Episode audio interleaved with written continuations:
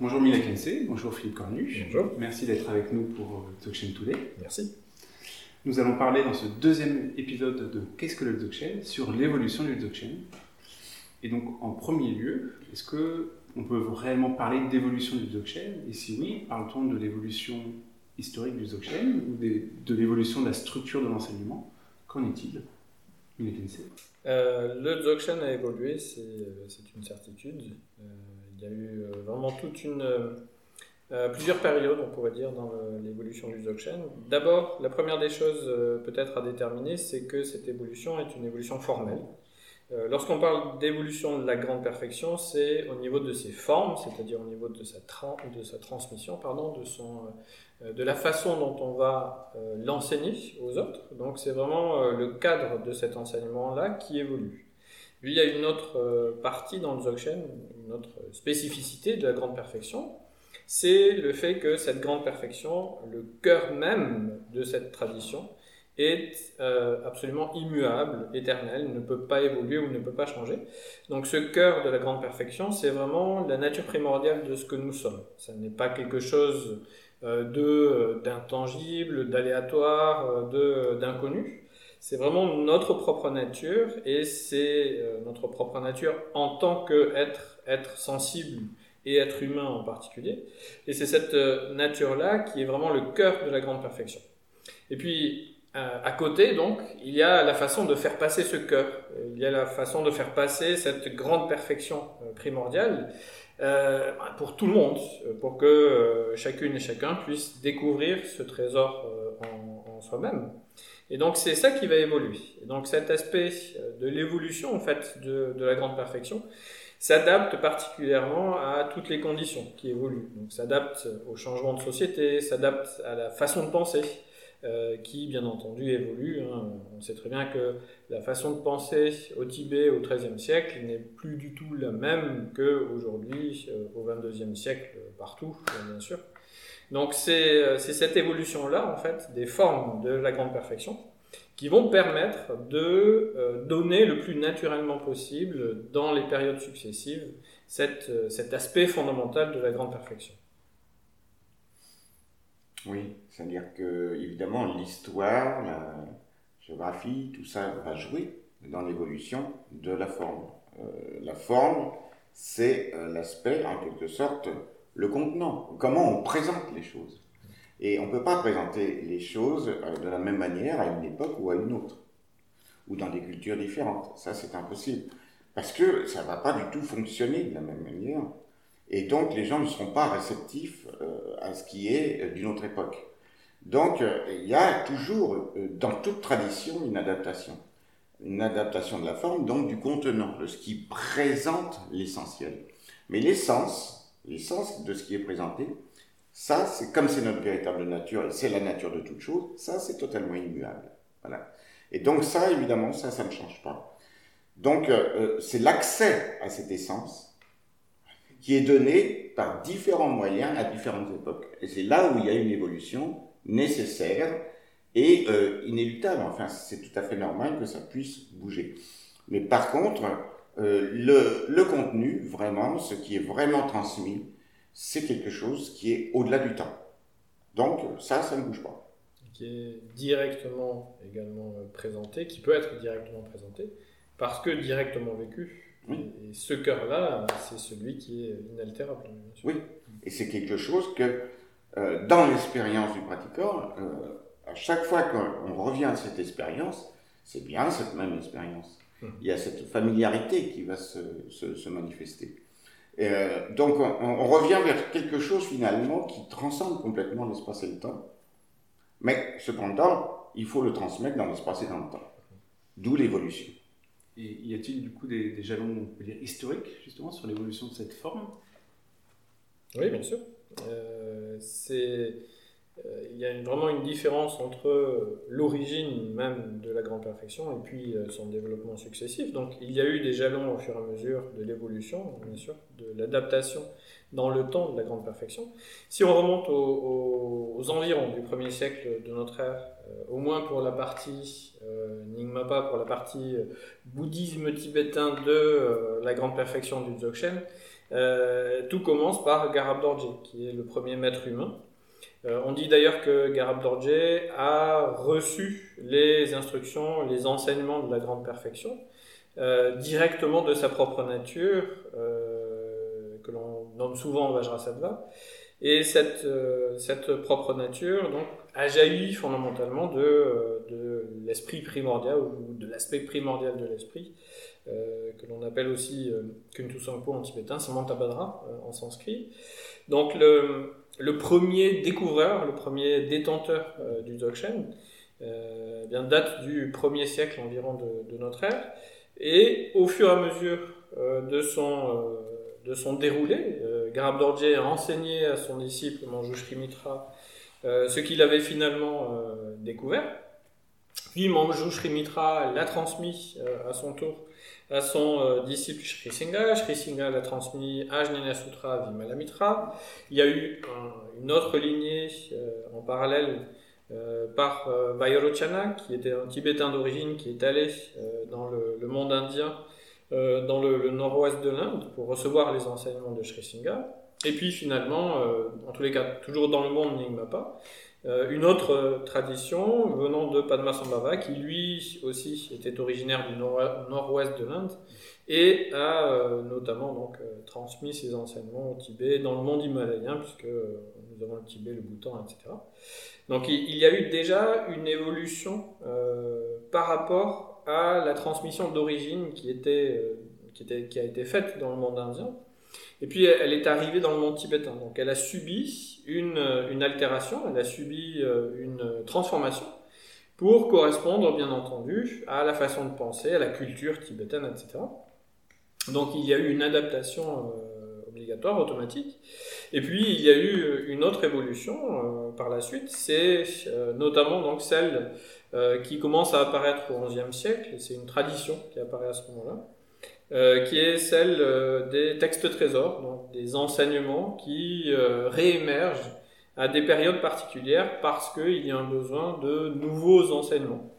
la tradition dit que ce sont les enseignements d'origine en fait de Padmasambhava, Vairochana, Vimalamitra, qu'ils ont donnés directement à leurs disciples et euh, que leurs, euh, leurs élèves, en fait, vont retrouver dans des, euh, dans des existences successives comme, des, comme des enseignements directement soit jaillis de leur esprit, soit retrouvés même dans le paysage, au Tibet, au Bhoutan, etc.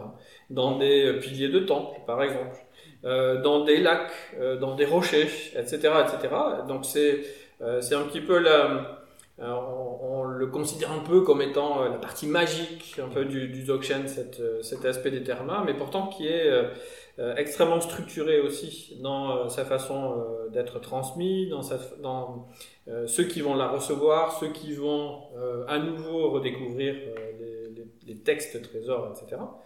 Donc on assiste à partir véritablement le, grand, on pourrait dire la, grande explosion des thermas, à partir du XIVe siècle, notamment avec un, Terton qu'on appelle Karma Limpa, qui a redécouvert le cycle des Chitro, donc des enseignements principalement sur la mort et sur euh, les états intermédiaires. Et puis il y a, euh, bien entendu, au fur et à mesure des siècles qui se sont déroulés, euh, donc des, noms comme euh, Rixingedem, comme euh, Terda Klingpa, donc Rixingedem à la fin du XIVe siècle, Terda, Klingpa au XVIIe siècle, Jigmelingpa, bien sûr, qui est euh, peut-être le, détenteur actuel des thermas les plus pratiqués dans, le monde, dans le monde et dans le monde Dzogchen, bien sûr. et ces enseignements-là, donc le Longshan antique, ont vraiment euh, sont peut-être parmi euh, les plus pratiqués à l'heure actuelle, mais ça ne s'est pas arrêté là. Au 19e siècle, euh, les Dujom Tersa, donc Dujom Lingpa, un autre Terton, un autre découvreur des trésors, qui a, qui a développé les enseignements dits Dujom Tersa, donc les nouveaux enseignements de Dujom. Et puis, euh, Namka Norbu, beaucoup plus proche de nous, hein, puisque, puisque c'est très très très récent. Donc ça veut dire que euh, cette évolution en fait des enseignements de la grande perfection euh, continue à, à, se faire et continue euh, via les deux, types de lignées, les deux types de grandes traditions du Dzogchen. la lignée Kama, et la lignée Terma, donc les deux aspects euh, de, de, la bouche, de l'oralité directement, et puis des enseignements trésors, des enseignements redécouverts. Donc on, arrive en fait à, maintenant à cette confluence-ci, et peut-être à une nouvelle évolution maintenant. Et en fait, c'est deux traditions vraiment très complémentaires. Kama, longue transmission orale, ininterrompue, de, disciple, de maître à disciple, jusqu'à nos jours, depuis l'origine, mais avec des possibilités d'affaiblissement, euh, parce que dans le temps, il peut y avoir euh, des interruptions, des choses comme ça, c'est euh, des altérations déjà, puisque en fait, si c'est interrompu, c'est interrompu. Hein. Mais, et les termas qui rafraîchissent en fait la, la transmission. Et on a un exemple récent avec Shogun Namkai Norbu. Il a tout un cycle de terma dans lequel, par exemple, il réunit les trois séries du Dzogchen, trois séries d'enseignements, alors que euh, dans la tendance habituelle, euh, disons chez les Nigmapa, c'est la troisième série, celle du Mengade ou les Ningtik, justement, qui est devenue tellement prépondérante que les deux autres sont quasiment pas enseignés. Hum. Et là, son terma permet de réactiver en quelque sorte la continuité des trois, des trois séries. Mmh. Donc c'est très important parce que effectivement ça rafraîchit quelque chose qui était en train de s'éteindre. Mmh, Et euh, donc ça redonne euh, toute la richesse de l'enseignement. Et sa globalité aussi. Et sa globalité, exactement. Euh, et donc on a également cela dans l'autre tradition, la tradition des Bumpo, euh, on a une transmission qui semble, qui, qui, commence exactement de la même manière avec Kuntuzampo, le même, mhm. euh, le Bouddha primordial, c'est-à-dire la nature fondamentale et ultime de toute chose, mais également notre nature fondamentale. Vous voyez, c'est à la fois quelque chose qui est l'origine de la lignée et en même temps c'est l'aboutissement de la lignée en nous. La grande perfection. C'est une boucle. Hein, quand on parle d'une lignée, on a l'impression que ça part euh, depuis l'Antiquité jusqu'à maintenant, mais c'est une boucle euh, spatio-temporel. et, euh, qui a, euh, et donc de Kuntuzampo, ça passe à, à Shenlaokar, qui est le, le, le, le, dieu Shen de lumière blanche qui correspond à Vajrasattva, donc la luminosité même de Kuntuzampo, et laquelle se manifeste sous la forme d'un être humain qui est Tonpa Shenrab Niro, qui, qui est le premier maître humain du Dzogchen. Après, il y a des lignées qui vont se diversifier il y a trois grandes lignées euh, dans, dans le Dzogchen Bonpo. Il y a euh, la lignée la plus ancienne qui est le Shanshung Nyingyu, la transmission orale du Shanshung, qui est une lignée de type Kama, purement Kama. Donc, euh, longue transmission orale, mais là, dans lequel on a pris soin qu'il n'y ait vraiment aucune interruption jusqu'à nos jours. Euh, et c'est les textes les plus intéressants peut-être parce que les plus archaïques, les plus fondamentaux, les plus simples, et ils sont vraiment d'une grande limpidité. Euh, c'est des textes qui ont été... Alors on les a en tibétain à partir du XIe siècle, mais auparavant on sait qu'il y a un maître euh, qui les a traduits en tibétain parce qu'ils étaient en langue du Shangchung originellement. Le Shangchung était un royaume euh, qui jouxte la, le monde perse. Hein. Euh, et il y a deux autres traditions, Dzogchen Drakpa Korsum, les trois proclamations du Dzogchen qui est un, qui est un, système thermal, et l'ATRI, le guide du A blanc, qui est également un autre système thermal, euh, qui apparaissent euh, par des tertones, les premiers tertones, les premiers découvreurs de trésors aussi chez les Bumpo, euh, vers le XIe siècle. Donc, trois grandes lignées, mais il y a donc ces deux aspects aussi, donc il y a l'aspect therma et kama, euh, et euh, simplement, la, chose, c'est que l'évolution chez les Bumpo euh, a amené, euh, enfin, elle est plus simple parce qu'il y a moins de transmission, il y a moins de, il y a moins de, comment, de, de lignées, mmh. hein, parce que les, les Ningtik Ningmapa sont nombreux. Hein. Même si euh, la lignée Ningtik est à l'heure actuelle dominante, il y a plein de petites lignées aussi de, de, de, de, de Ningtik. Et donc chez les Bonbos, c'est plus simple, simplement. Et euh, on, arrive à nos jours, et effectivement, euh, il y a aussi le fait que les Bonbos ont ouvert l'enseignement euh, assez aisément, assez facilement, notamment en dehors du Tibet, aux, aux Occidentaux. Peut-être parce que c'est une petite école aussi qui était plus fragile et qui était menacée peut-être d'extinction aussi. Mais il y a eu aussi l'idée que vraiment le Dzogchen était euh, tout à fait adapté pour, pour, pour l'Occident à notre époque. Alors bien sûr, euh, c'est pas les, seulement les Bonpo qui le disent hein, maintenant, mais euh, il y a eu quand même euh, une initiative assez importante de ce côté-là. Oui, euh, à l'heure actuelle, il y a aussi une très grande ouverture côté, Ah bah oui. côté et Mhm. c'est ce qui fait euh, toute la, la richesse de la proposition à l'heure actuelle. Ouais. Où, euh, il y a Ouais. beaucoup, beaucoup de propositions, et donc euh, cette richesse de propositions est, est d'autant plus intéressante pour le Dzogchen. Tout à fait. Donc on peut dire aujourd'hui que le Dzogchen, en tout cas dans son développement actuel, est plutôt complètement mondial ou est-ce qu'il euh, touche plutôt certaines régions géographiques, certaines civilisations? Euh, ben, de toute façon, il est très présent euh, chez nous, surtout en Occident. Il est présent, bien entendu, aux États-Unis. Ça commence vraiment à se développer de plus en plus. La preuve, il est présent euh, chez nous en Europe aussi. Euh, il prend. Donc, c'est ce qui est intéressant, c'est que euh, il est en train aussi de se développer. Le Dzogchen vraiment est en train de prendre des formes différentes un petit peu partout et en fonction des pays, puisque euh, puisqu'il il s'adapte, il réagit au fur et à mesure euh, des, euh, de l'évolution culturelle, donc des, disparités euh, culturelles. Euh, donc il est beaucoup plus présent euh, maintenant euh, dans ces régions occidentales. Bien entendu, il est présent aussi en Chine, notamment, dans toute l'Asie forcément. Pourquoi je parle de la En Chine Russie, en Russie aussi. Je parle de la Chine parce que cette diffusion est toute nouvelle, même si il y a une très grande tradition entre le monde tibétain et le monde chinois historiquement. Le- la diffusion du Dzogchen se fait en Chine depuis véritablement très peu de temps. Et, et notamment euh, grâce à Chogyal Namkai Norbu Rinpoche, euh, qui, a commencé, qui avait commencé à enseigner en Chine. Donc on, on pourrait dire que, voilà, en gros, il y a trois zones géographiques fondamentales, l'Asie à l'heure actuelle, l'Asie, l'Europe et euh, l'Amérique, les États-Unis, Euh, un petit peu également en Amérique du Sud. Et euh, ce que l'on voit fleurir, ce que l'on commence à voir fleurir, c'est vraiment une particularité, des particularismes régionaux qui commencent à, émerger. On ne va pas euh, avoir le même accès, encore une fois, on l'a dit euh, auparavant, la grande perfection, le cœur de la grande perfection ne peut pas varier, il est absolument immuable, donc c'est c'est la grande perfection euh, fondamentale, primordiale.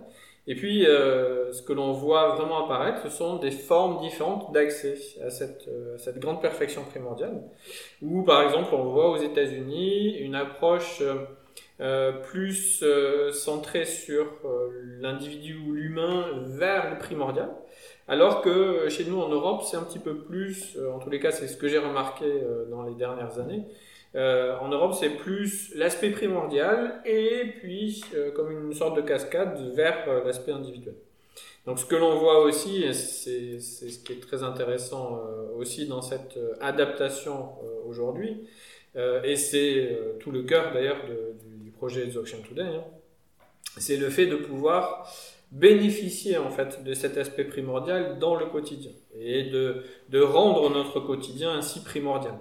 Donc ça, c'est un petit peu cette proposition-là à l'heure actuelle qui, euh, qui commence à fleurir et qui, je pense, va être euh, assez intéressante à suivre dans les années, euh, dans les années à venir pour voir où est- où est-ce que ça va pouvoir déboucher. Peut-être qu'on aura des cordes arc-en-ciel très très bientôt. Qui sait? Qui sait? On ne sait pas.